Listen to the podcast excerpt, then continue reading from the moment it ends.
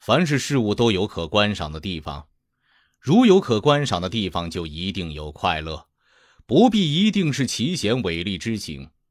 吃酒糟、喝薄酒都可以使人醉，水果、蔬菜、草木都可以使人饱。类推开去，我到哪儿会不快乐呢？人们之所以求福避祸，是因为福能带来快乐，祸会引起悲伤。人的欲望是无穷的。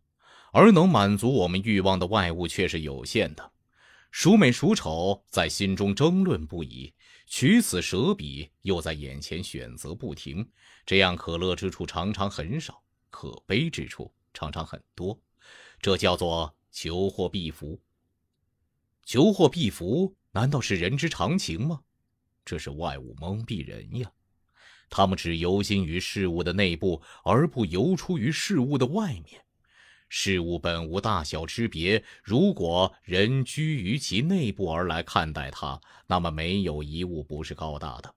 它以高大的形象凝视着我，那么我常常会眼花缭乱、犹豫反复了，如同在细缝中看人争斗，又哪里能知道谁胜谁负？因此，美丑交错而生，忧乐夹杂并出，这不是很大的悲哀吗？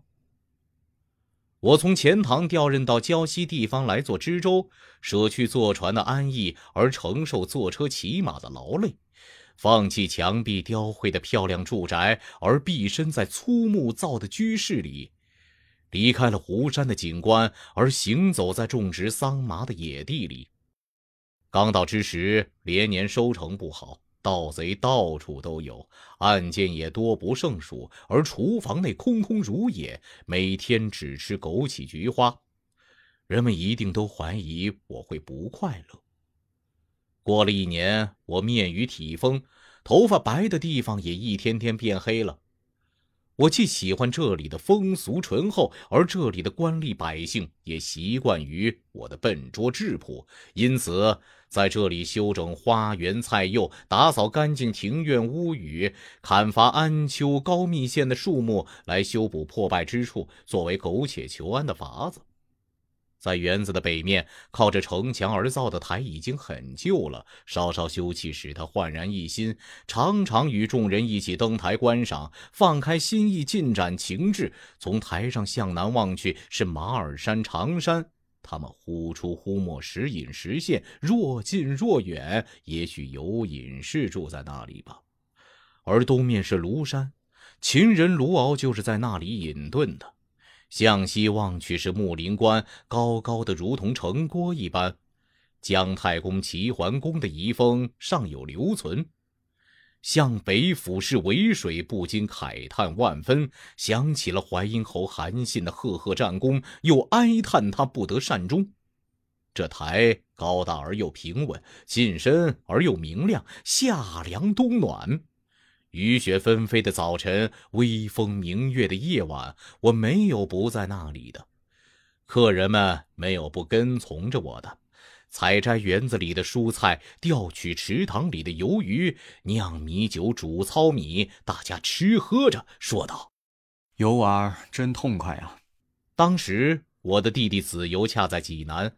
听说了这件事，写了一篇赋，并把这台命名为“超然”，以表示我到哪儿都快乐的原因在于我的心能超出于事物之外呀。众所周知，江南有三大名楼：湖北武汉的黄鹤楼，江西南昌的滕王阁和湖南的岳阳楼。岳阳楼。面对着浩浩荡荡、横无际涯的洞庭湖，唐时堪称燕许大手笔的张说在这里做刺史，常与才士们登楼赏景赋诗，有时诗百余篇列于楼壁。李白、杜甫、李商隐等也曾到此一游，写下了成百上千篇佳句。李白“水天一色，风月无边”的对联最为著名。这篇文章写于庆历六年，范仲淹生活在北宋王朝内忧外患的年代，对内阶级矛盾日益突出，对外契丹和西夏虎视眈眈。为了巩固政权，改善这一处境，以范仲淹为首的政治集团开始进行改革，后人称之为庆历新政。但改革触犯了封建大地主阶级保守派的利益，遭到了他们的强烈反对。而皇帝改革的决心也不坚定，在以太后为首的保守官僚集团的压迫之下，改革最后以失败告终。庆历新政失败之后，范仲淹又因得罪了宰相吕夷简，被贬到河南郑州。这篇文章便是写于邓州，而非写于岳阳楼。他的好友滕子京也是一个有本领、有抱负的人物，因受排挤被贬到岳州。他主持重修了湖南岳阳县西门楼上的岳阳楼，请范仲淹作文以记之。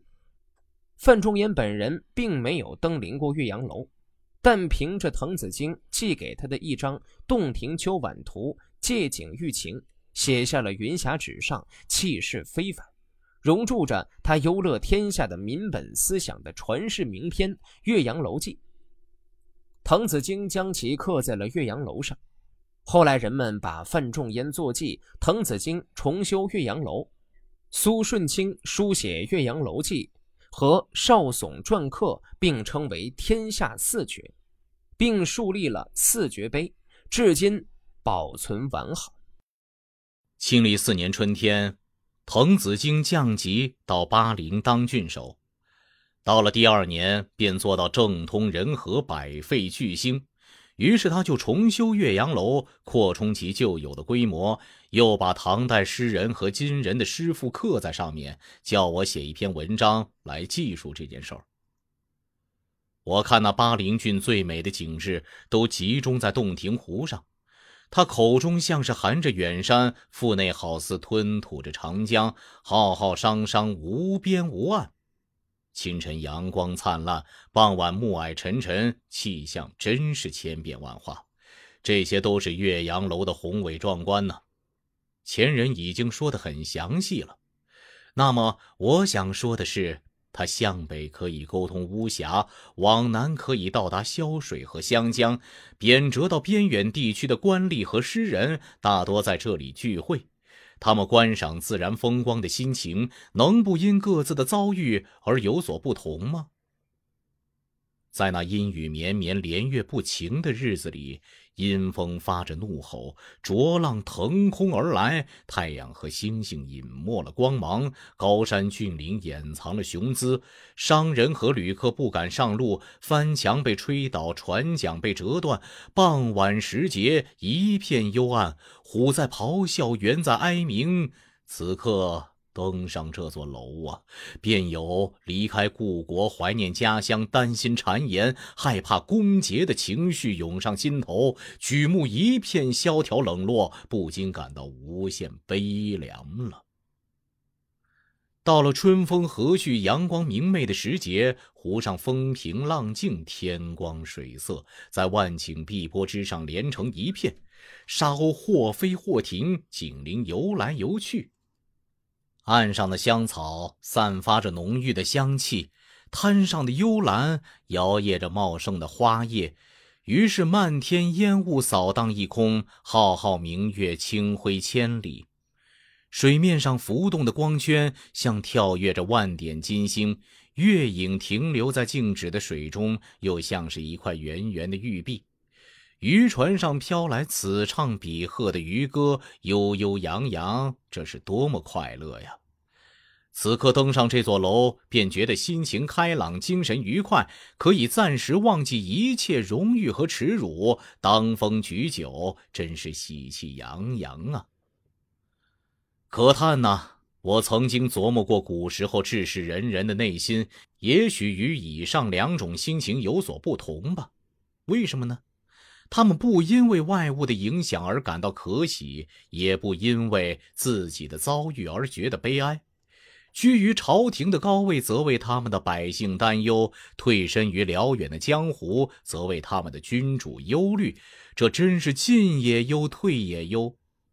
那么什么时候才会快乐呢？他们一定会说：“先天下之忧而忧，后天下之乐而乐呀。”哎，除了这样的人。